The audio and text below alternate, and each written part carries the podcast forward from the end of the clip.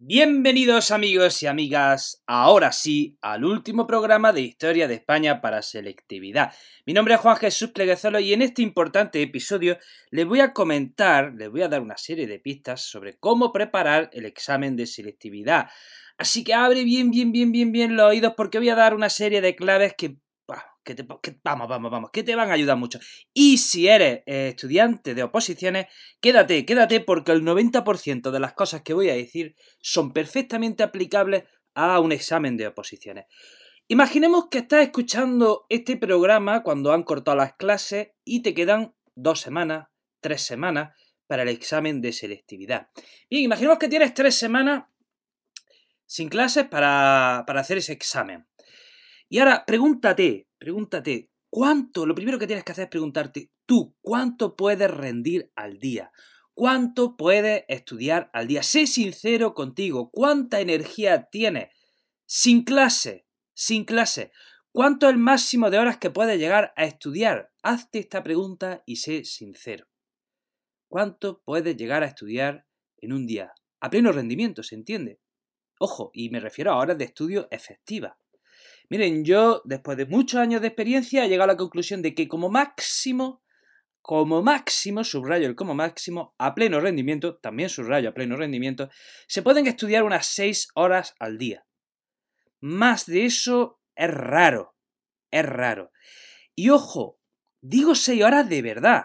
Es que esto es importante. Esto es importante porque aquí la mayoría se hace trampas. Eh, la mayoría se va 6 horas, la mayoría se va a 6 horas a la biblioteca y se piensa que ha estado seis horas estudiando. No, no es real, no es verdad. No es verdad, tú y yo lo sabemos, que nos vamos a la biblioteca a las 4, llegamos a las 4 y 20, nos tomamos un café, no sé qué, nos metemos en la sala a las 5 menos 10, nos ponemos con el móvil, a nos ponemos a estudiar a las 5, pero a las 5 y 25 nos salimos con otro amigo y nos creemos que... Y, así pasamos la tarde. Y nos tiramos de 6 horas en la biblioteca, pero de tiempo efectivo, a lo mejor hemos estudiado hora y media. Entonces, te digo, te digo, cuando digo 6 horas, me refiero a 6 horas de tiempo efectivo, ¿vale? Entonces, ahora la segunda pregunta que te hago, ¿cuántas asignaturas tienes que hacer en selectividad? La mayoría de mis alumnos me han dicho que tienen que hacer 6 asignaturas. Bien, y ahora pues si puedes estudiar, eh, si, puedes estudiar un máximo de 6 horas y, y, tienes que preparar 6 asignaturas, bueno, pues hagamos un plan de trabajo para estas 3 semanas. ¿En qué va a consistir ese plan de trabajo? Bueno, pues vamos a ver. ¿Cuánto le vamos a dedicar a cada asignatura? Bueno, pues si tenemos 6 horas y tenemos 6 asignaturas, pongamos que una hora por asignatura. ¿Vale? ¿Y, cómo vamos a distribuir esas 6 horas? Por ejemplo, yo voy a decir una distribución que puede ser orientativa, no tienes por qué hacerla así. Eh, puedes estudiar, por ejemplo, 4 horas por la mañana y 2 horas por la tarde. Esa puede ser una distribución. Si empieza a la la primera hora de 8 y media a 9 y media, la segunda hora de 9.40 a 10.50, la tercera hora de 11 y 20 a 12 y 20, o sea, entre segunda y tercera hora haría un descanso de media hora. Entonces la tercera hora sería de 11 y 20 a 12 y 20 y la cuarta hora de 12 y 25 a 1 y 25. Y ahí habría estudiado 4 horas por la mañana. Si terminas de estudiar a las 1 y 25 hasta que comas a las 3 o a las 2 y media, ahí tienes tiempo libre. Luego, pongamos que te pones a estudiar, por ejemplo, que retomas los estudios a las 4. Y de 4 a 5 estudia una hora. Y de 5 y 10 a 6 y 10 estudia otra hora. Señores, has estudiado desde las 6 y 10 hasta las 10 de la noche, hasta las 11 de la noche, tienes mucho tiempo libre. Tienes mucho tiempo libre. ¿Vale? Si cumples este horario, tienes tiempo de sobra. No, no, no estas tres semanas no consiste en matarse. Ahora, eso sí, de ser disciplinado y el tiempo que estudies, estudia.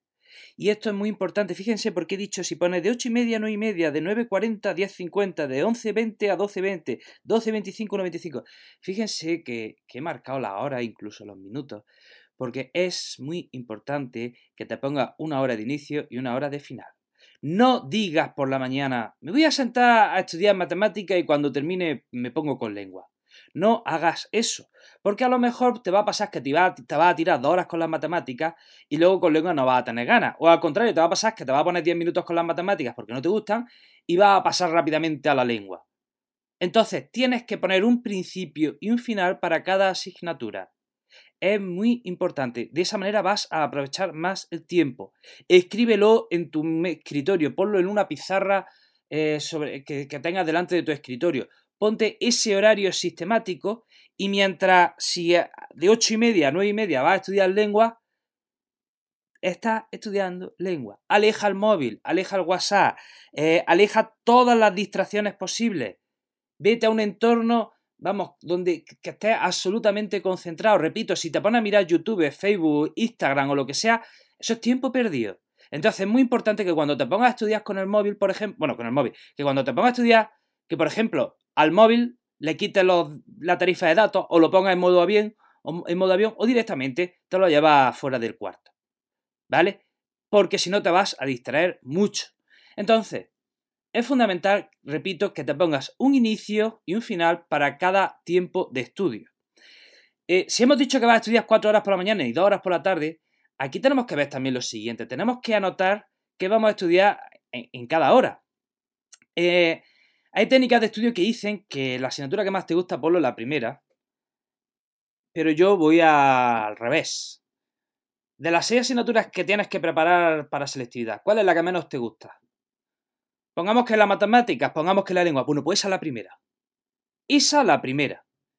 La asignatura que menos te guste, ponla la primera.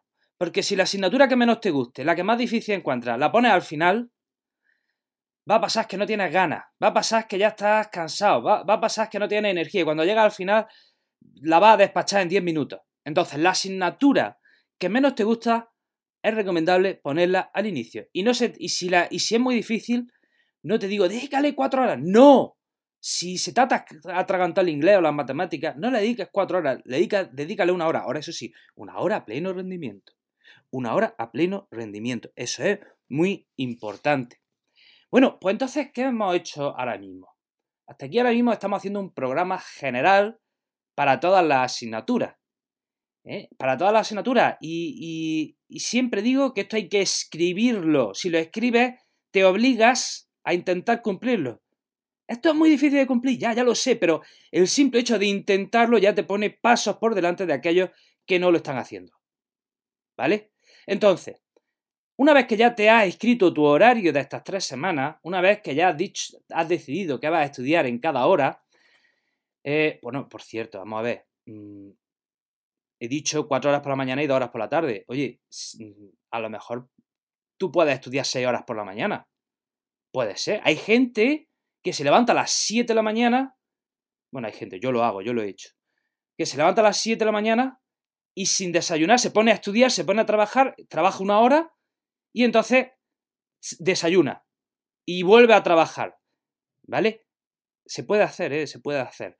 ¿eh? Quiero decir, esto es lo que estoy diciendo de orientativo. Entonces, hemos dicho, ahora que tenemos las seis horas, ahora que tenemos el programa general de estas tres semanas, ya lo tenemos escrito, hemos decidido el horario, hemos decidido qué asignatura estudiar en cada hora, debemos también sistematizar qué vamos a estudiar en cada hora y en cada asignatura. Y también debemos escribirlo. Hemos hecho el plan general, ahora también deberíamos hacer un plan concreto. Nosotros, voy a poner un ejemplo aquí con historia, que es la que conozco, ¿vale? Y, cada, y esto que voy a decir con historia, aplícalo a toda asignatura.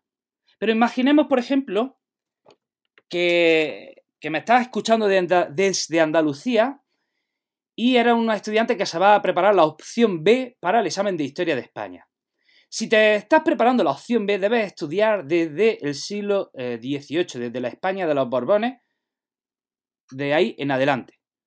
Eh, desde la España de los Borbones y el, siglo XVIII y el siglo XIX serían preguntas cortas y el siglo XX serían preguntas de desarrollo. Todo esto en la opción B, ¿vale? En la opción B, es un ejemplo. Bueno, pues si has decidido estudiarte para la opción, has decidido prepararte para la opción B, primer, primera cosa, primer consejo, no te dejes ni un tema sin estudiar.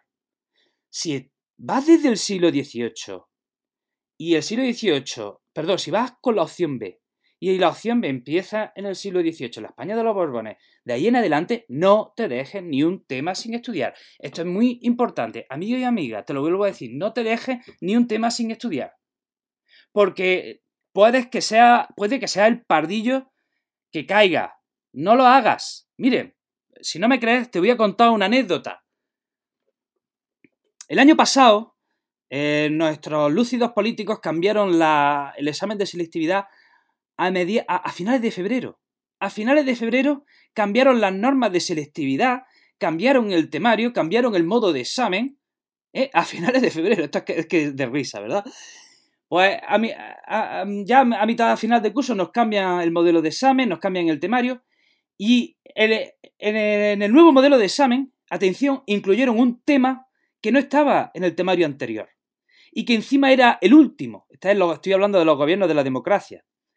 Así que todo Dios en Andalucía se confió con que si ese tema era de recién inclusión en el temario, que además no lo habían dicho dos meses antes del examen, que además era el último en el examen, pues la mayoría de los alumnos no se estudiaron ese tema. Porque, hombre, no van a ser tan de preguntar ese, ese tema. Pues lo fueron. Pues lo fueron. Y aquello fue el Titanic segunda parte. ¿Vale? Así que que no te pase a ti. Te los estudias todos. Y todos te los estudias bien. Bueno. Volvemos. Hemos dicho, vamos a hacer el plan específico para la asignatura de historia. Si te vas a preparar, la, si, si estás en Andalucía, te vas a preparar la opción B y tienes que estudiar desde el siglo XVIII el siglo XVIII, siglo XIX como preguntas cortas, el siglo XX como preguntas de desarrollo, bien, ¿cómo te vas a preparar esa hora? Por ejemplo, por ejemplo, te voy a poner un ejemplo.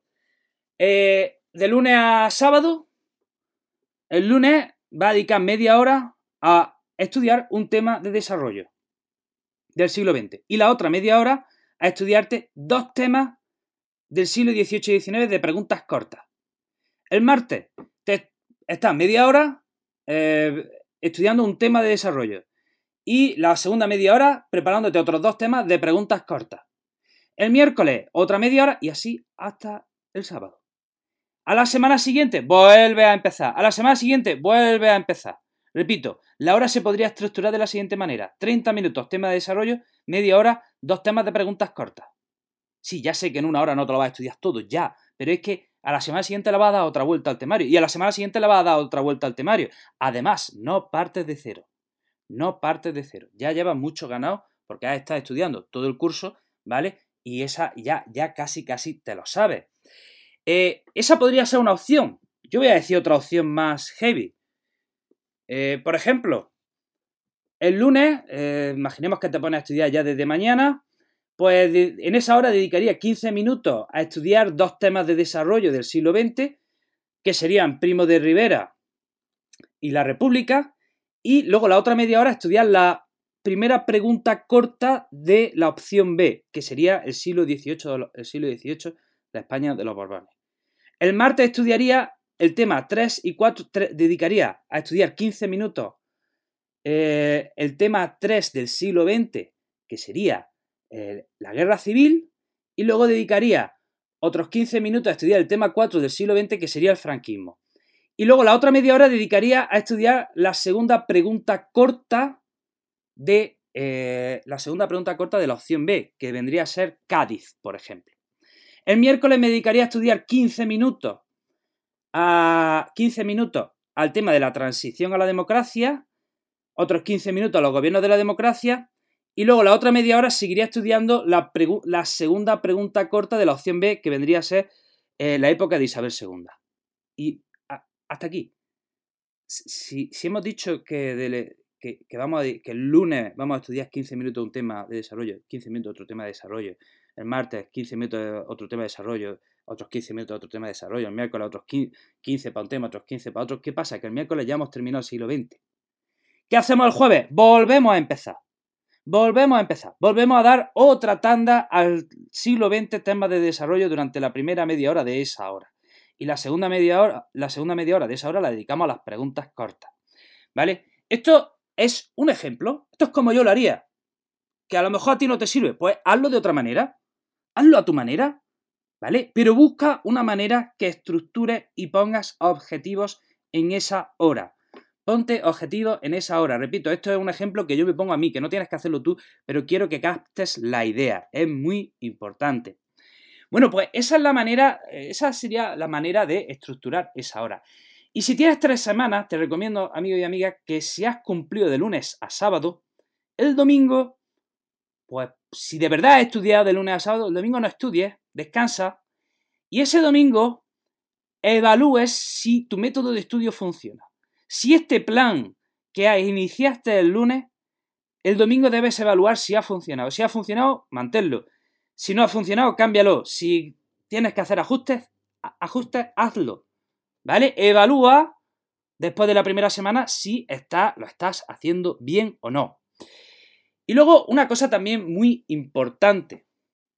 Si durante estos días vas a salir con los amigos, eh, un consejo, no bebas, no bebas alcohol, ¿se entiende? No bebas alcohol, ¿vale? No bebas alcohol, se puede salir de fiesta sin beber alcohol.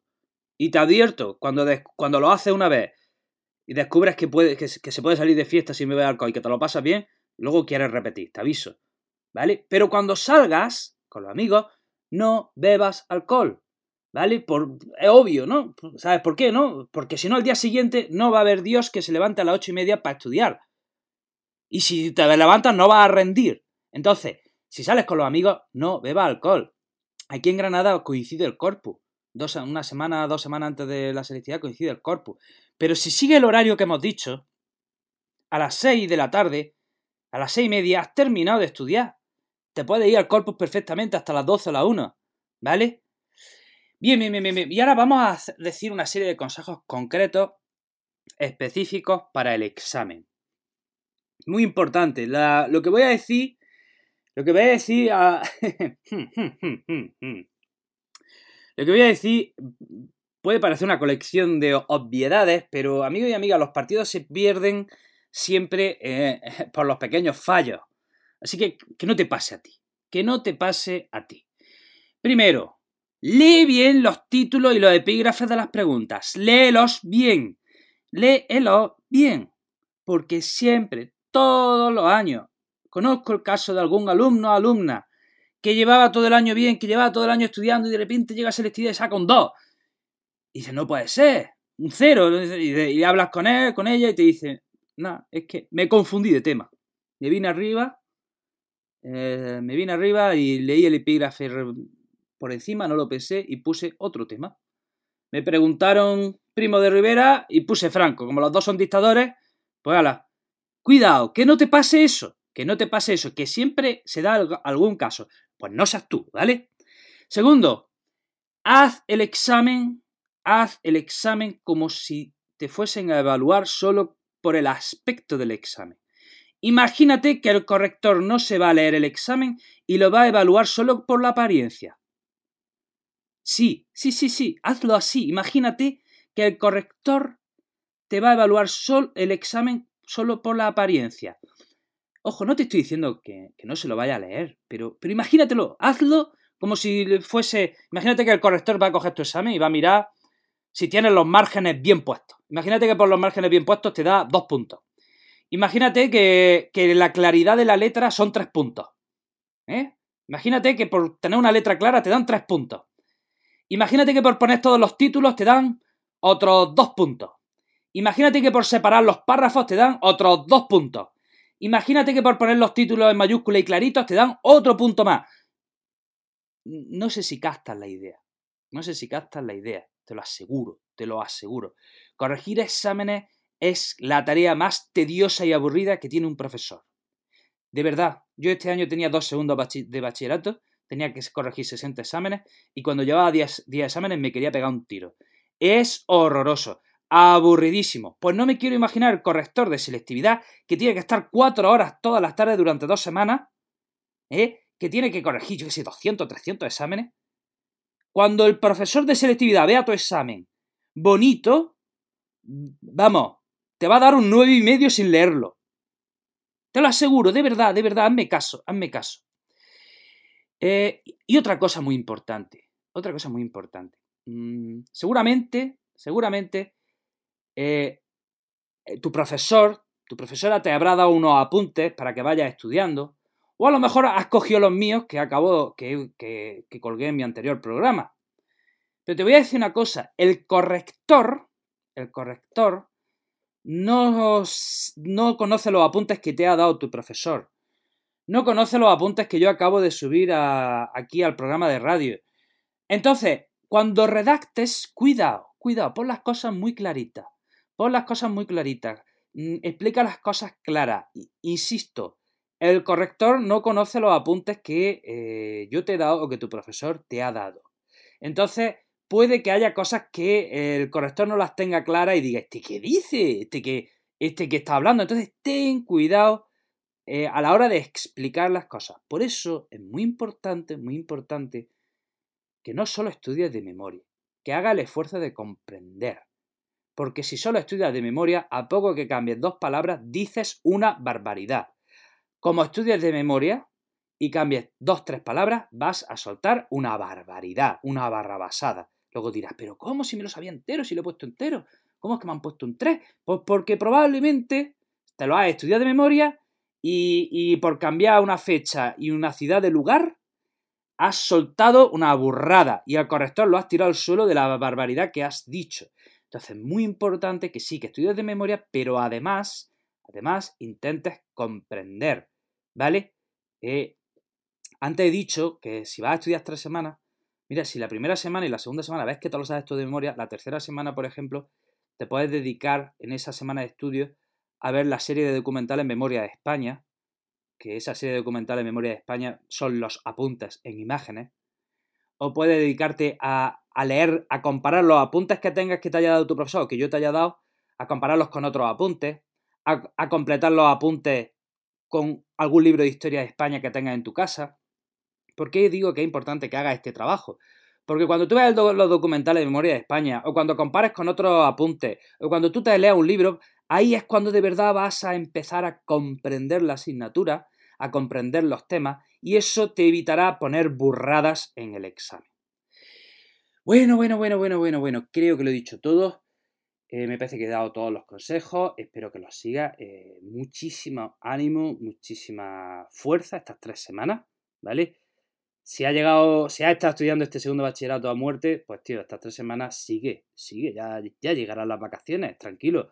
No vaya a hacer la tontería de decir, esta semana no estudio, ya estudiaré la semana siguiente. Y la semana siguiente, día, y media de semana me pongo. No hagas esa tontería, ¿vale? Con todo lo que has trabajado, no te la vayas a jugar ahora en estos días. ¿vale?